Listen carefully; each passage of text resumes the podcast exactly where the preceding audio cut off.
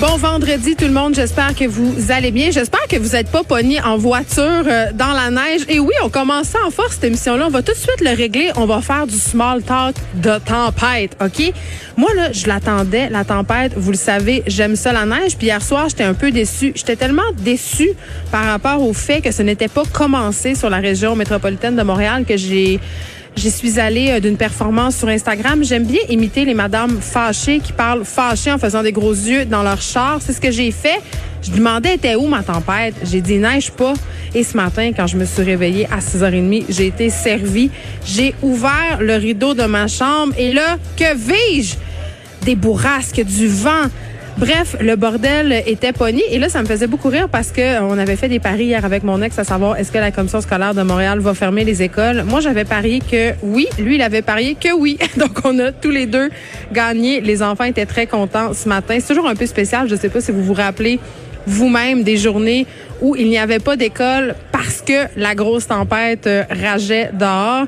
Mais il me semble que c'était comme spécial. C'était un peu comme Noël. Tout était permis. On mangeait n'importe quoi. On écoutait des films. Donc, c'est précisément ce que font mes enfants en ce moment. Eux sont chanceux parce que ils sont pris en charge, mais nous autres, les adultes, il faut s'accommoder. Et même pour la préparation de l'émission, quand il y a une tempête, c'était la tempête dans la préparation de l'émission. Les invités sont pognés dans la neige. Tout ça est vraiment très compliqué. Et même moi, pour venir ici, ça a été très, très compliqué. Vous le savez, on est euh, avec Cube Radio en direct du Salon de l'habitation de Montréal. Ça se tient au stade olympique. Donc, si vous avez pas peur de la neige, mettez vos raquettes, vos skis de fond, puis venez nous voir.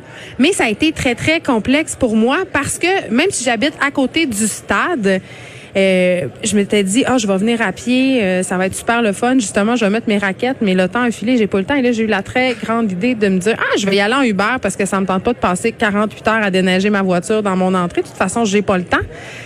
Et le Uber, évidemment, euh, on a profité pour euh, se graisser. Pas mon Uber, mais Uber en général. Les prix ont littéralement explosé. Je pense que le prix de la course en ce moment est 2,3 plus élevé, 2,3 fois plus élevé qu'à l'habitude et c'est en plus du temps d'attente. On dirait qu'on n'a jamais vu de neige. Pour vrai, là, c'est assez pathétique pour un pays nordique. On dirait qu'à chaque hiver, je me surprends encore de me dire il va y avoir une tempête, nous devons être préparés. Je veux dire, sérieusement, ça fait huit jours que Météo, mais j'exagère, là, ça fait quelques jours déjà que Météo Média et Environnement Canada font des mises en garde. Même qu'hier, j'ai reçu pour une des premières fois, j'avais jamais eu ça, une alerte par texto sur mon téléphone. C'était une alerte à moitié en français, à moitié en anglais qui me disait Écoutez, il va y avoir plus que 12 cm de neige. Donc, euh, si vous pouvez replanifier vos déplacements qui sont pas nécessaires et vous assurer de suivre les indications par rapport au déneigement, ce serait très apprécié. Et parlant d'indications, par rapport au déneigement, je veux juste dire qu'aujourd'hui, dans mon quartier, c'est le jour des vidanges et de la récupération. Vous auriez dû voir ça ce matin, les amoncellements de cartons qui volaient partout, les sacs de vidange. Je ne sais pas comment les gens vont faire euh, pour déneiger. Pauvres déneigeurs. Pour vrai, euh, mon esprit est avec euh, est avec eux en ce moment. On sait qu'on en a parlé souvent ici avec Jean Balthazar qui collabore à notre marque dans le trafic. C'est quand même un métier très très exigeant. Ils font de longues heures de travail et en ce moment, je dois dire, on leur met des bâtons dans les roues. Pas juste un peu, mais me voilà, je suis arrivée à temps et je veux juste remercier Étienne Labelle-Dion qui m'a apporté un beau sandwich. Il est allé me chercher un beau sandwich parce que Bravant la tempête, ben écoutez, j'ai pas dîné. Donc me voilà et j'ai un beau sandwich que je regarde en ce moment parce que je peux pas le manger. Donc je sais pas si vraiment ça va être quoi les résultats. Mais si jamais je m'évanouis avant la fin de l'émission, sachez que c'est parce que j'ai pas assez mangé. Parlons de Simon Boulris, OK? Simon Boulris, c'est peut-être un nom qui vous dit quelque chose parce qu'il passe beaucoup à la télévision. Il participe à l'émission cette année-là qui est euh, chaque semaine diffusée sur les ondes de Télé-Québec. Vous le connaissez peut-être aussi parce que c'est un auteur très, très prolifique. Moi, je, lui dis tout le temps à la blague à Simon parce que c'est un ami à moi qui écrit des livres comme il respire et qui est atteint de graphomanie, c'est-à-dire qu'il y a une dépendance à l'écriture. Il sort littéralement deux, trois livres par année, euh, en plus d'écrire au théâtre. Et d'ailleurs, euh, il participe à la nouvelle mouture de Passe-Partout comme scénariste. Ça va bien ses affaires, on le voit un peu partout. Et je dois dire, euh, Simon est très, très, très aimé du public parce que c'est un garçon avec une nature très, très joviale. On se rappelle tous qu'il a fait la split, à tout le monde en parle, lors de son premier passage. Et c'est un gars aussi qui, dans ses livres et même dans sa vie personnelle, aborde différents sujets, dont celui de son homosexualité. Il en fait pas tout un cas. Ce n'est pas le représentant de la communauté LGBTQ+, mais quand même, euh, c'est pas un secret pour personne et il en parle avec des involtures euh, comme on le connaît. Et là, ce matin, je voyais défiler sur, sur mon wall Facebook un statut euh, qui le fait, Simon, euh, par rapport à un de ses passages euh, à la télé. Et là, il disait, j'ai été vraiment victime d'homophobie, mais d'homophobie de la part d'une personne qui fait partie de la communauté LGBT. Et cette personne que je ne vais pas nommer parce que ça serait de l'intimidation, puis je trouverais pas ça correct de ma part, a dit du passage de Simon à la télévision que c'était une honte pour la communauté LGBT. Il dit, j'en fais partie de cette communauté-là et comme des gens comme lui, euh, c'est des gens comme lui qui font que je me fais encore traiter de tapette. Pourquoi un homosexuel doit avoir l'air d'une femme? Euh, il y a plusieurs affaires là-dedans, évidemment, euh, de l'homosexualité incroyable, de l'homophobie incroyable. Mais c'est comme si avoir l'air d'une femme aussi, c'était une insulte. je dis ça de même, là, ça, c'est pas super. Et là, je me suis dit, coudon, euh, ça que des personnes de la communauté LGBTQ+ aient des paroles ou des gestes homophobes envers les gens de leur propre communauté. Et tu sais, euh, il y avait toute une discussion sur Facebook par rapport à l'homophobie intériorisée. Moi, je savais pas vraiment c'était quoi. Je allée voir. Euh, en fait, euh, pour faire ça simple, là, il faut savoir que les, tout le monde, en fait, les personnes homosexuelles aussi, grandissent dans un monde qui serait plutôt hostile à l'homosexualité, à l'homosexualité, pardon. Euh, il n'y a pas vraiment de modèle. Il y en a de plus en plus, mais pour des personnes qui sont adultes aujourd'hui, dans leur temps, dans les années peut-être 80, voire même avant, il n'y avait pas beaucoup de modèles euh, homosexuels. C'était pas valorisé. Donc, en quelque sorte, on a tous et toutes, même les personnes qui font partie des communautés euh, LGBTQ+, intériorisé la violence homophobe, les injures, les propos méprisants, même dans notre langage. Sais, l'expression crise de tapette, je veux dire, on l'utilise encore, même si c'est non acceptable parce que c'est intériorisé, c'est dans notre langage. Et euh, parfois, ça va tellement loin que même chez des personnes qui font partie de la communauté, ça vient une espèce de sentiment de culpabilité, de honte.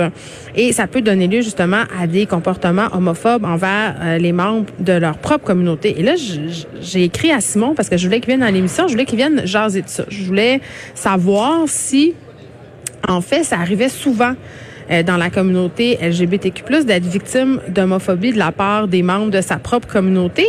Euh, malheureusement, Simon ne pouvait pas être là pour plein de raisons. Il travaillait cet après-midi, mais il a quand même tenu à échanger avec moi euh, par courriel à ce sujet-là. Il me dit, oui, ça existe, ça existe assurément. mais il dit, dans la plupart des cas, en fait, cette homophobie-là intériorisée, elle est partagée à l'interne, c'est-à-dire que les personnes vont pas nécessairement avoir des comportements ostentatoires sur les réseaux sociaux, ils vont pas nécessairement en parler. Il dit qu'il a été victime quelques fois d'homophobie sur les réseaux sociaux et il m'a parlé notamment euh, de son premier passage à Tout le monde en parle où il avait reçu ce genre de, commentaires-là, mais quand même, ça aurait l'air euh, que c'est pratique courante malheureusement. Et, quand il me dit ça, j'ai pas pu m'empêcher de faire un parallèle avec le livre d'Éric Duhem. Tu sais, vous savez, Le dernier gay ça avait soulevé un tollé au sein de la population et au sein de la communauté LGBTQ+, en particulier parce que ce qui soutenait Eric dans ce livre-là et ce qui soutient encore parce qu'il est toujours publié et vendu, c'est que l'homophobie n'existe plus vraiment, que les gays ont les mêmes droits que les autres personnes et que les personnes des autres minorités sexuelles vraiment, euh, il n'y aurait plus de chemin à faire. évidemment, euh, je pense que toutes les études nous démontrent assez clairement qu'il n'en est rien. Donc vraiment, ça fait encore partie de notre société que cette homophobie-là, et je trouve ça quand même assez préoccupant et triste euh, que ça vienne parfois des membres des communautés LGBTQ+. Voilà. Aujourd'hui, à l'émission, plusieurs sujets. On revient sur le cas de l'hôpital Albert Prévost. Je ne sais pas si vous vous en rappelez, mais on l'avait abordé récemment à l'émission parce que il y a des incidents violents qui se produisent dans différents établissements psychiatriques au Québec, des hôpitaux euh, où on vient en aide à des personnes qui ont des problèmes de santé mentale. Eh bien, on a eu un nouveau un incident à l'hôpital Albert Prévost. Il y a il y a un patient qui a attaqué plusieurs membres du personnel et je vais jaser tout ça avec le docteur Gilles Chamberlain qui est médecin psychiatre et qui est ancien directeur des services professionnels de l'Institut Philippe Pinel de Montréal. J'ai vraiment envie de savoir euh, parce que bon, on sait que dans le cas de l'hôpital Albert Prévost, on a ajouté quand même plusieurs personnes à la sécurité, mais est-ce que c'est assez? Et est-ce que les médecins se sentent en sécurité de pratiquer là? Puis même, est-ce que les patients, ça leur fait peur? Parce que lorsque ce genre d'incident-là se produit, évidemment, c'est au vu et au su de tous. Madeleine Pilote sera des nôtres aujourd'hui aussi pour nous parler des femmes qui sont particulièrement fait remarquer dans les médias cette semaine. Et là, je vous jure, on va pas reparler de Gillo et de Shakira. On a fait le tour. Je pense qu'on le sait que ces deux femmes-là se sont faites remarquer médiatiquement cette semaine, mais ce sera pas de ça dont il sera question avec Madeleine Pilote. On va ensuite, évidemment, on va continuer notre small talk météo parce que c'est quand même assez particulier ce qui se passe au Québec en ce moment. On est enseveli sous la neige. On va faire un tour d'horizon de la situation dans diverses régions avec plusieurs journalistes sur place. On va savoir comment la tempête de neige affecte la province. Est-ce qu'il y a des accidents? Est-ce qu'il n'y en a pas? On le sait qu'à l'aéroport euh, Pierre-Éliott Trudeau à Montréal, il y a des vols qui sont retardés, beaucoup de vols qui sont annulés. Donc, on va essayer de, de vous faire un portrait de la situation, histoire que vous puissiez euh, anticiper ce qui s'en vient, ce qui se passe et peut-être planifier peut-être mieux vos déplacements et peut-être voir même votre week-end. Et là, à 14 heures, je suis assez contente. Des fois, j'aime ça faire des petits sujets. Euh, j'appelle ça mes petits sujets de filles le matin. Là, je me suis dit, on est vendredi. J'ai le droit. Je vais parler avec Jennifer Broder. Jennifer Broder, elle est connue comme un espèce de gourou de la peau. OK? Et là, elle vient de publier un livre. Ça s'appelle La peau et ses secrets. Et là, je sais, là, vous écoutez ça, puis là, tu dis, ah, ça a l'air d'une affaire de fifi. Oui, mais cette fille-là, quand même, qui se définit comme une skin guru, elle est elle est allée aussi loin qu'elle conseille des vedettes américaines comme Oprah euh, Winfrey et Michelle Obama. Donc quand même, c'est pas rien. Et je regardais euh, son livre évidemment cette semaine et euh, vraiment elle a une vision très intéressante de la peau. Puis aussi, elle a toute une théorie sur ce que notre peau révélerait sur notre santé globale. Donc quand même, on va lui parler. Je vais quand même lui poser deux trois petites questions de filles. Puis je vous le jure que même les garçons pourront y trouver leur compte parce que savez-vous quoi? Vous en avez une, pas vous autres aussi. C'est pas fou? On aura Frédéric Mockel qui va venir nous faire une petite chronique podcast. Là, est-ce qu'on va être obligé de passer la fin de semaine enfermé? Si on est obligé de passer la fin de semaine à pelleter puis à être enfermé parce qu'on peut plus circuler sur les routes, peut-être qu'écouter des balados c'est une bonne idée. On va parler des balados parfaits pour les ados. L'autre fois, on a parlé euh, de balados parfaits pour les enfants. Là, on augmente ça un peu euh, dans l'âge et on aura Antoine Robitaille qui sera avec nous pour nous expliquer pourquoi on parle autant de l'utilisation du baillon en ce moment par le gouvernement Legault qui semble particulièrement euh, friand de cette mesure pour un peu damer le pion à l'opposition.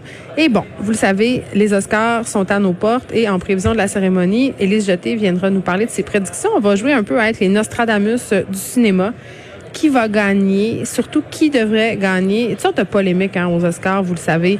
Euh, on n'est jamais content, on peut jamais gagner. C'est vraiment pire que le bye-bye. Donc, on va, j'ai hâte de voir euh, les prédictions d'Élise et je vous part aussi des miennes. Aussi, on aura Fanny Lebrun, une Cherbouquoise, qui vit sans cellulaire. Vous avez bien entendu, elle vit sans cellulaire. Attention, je sais pas comment on fait.